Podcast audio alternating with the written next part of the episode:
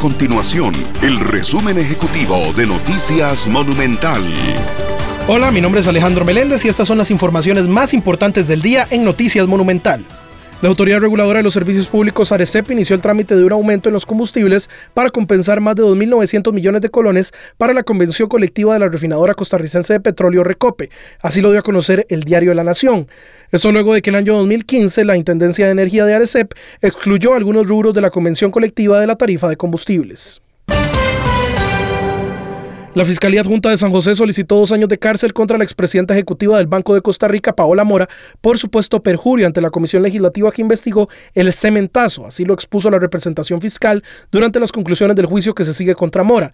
A la exfuncionaria se le atribuye haber negado en actas legislativas una relación con el importador de cemento chino Juan Carlos Bolaños. Durante el juicio se han apersonado testigos que confirman que Bolaños y Mora efectivamente se conocían y fueron vistos juntos en diferentes escenarios.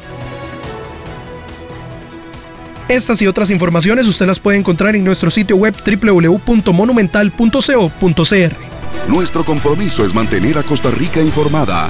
Esto fue el resumen ejecutivo de Noticias Monumental.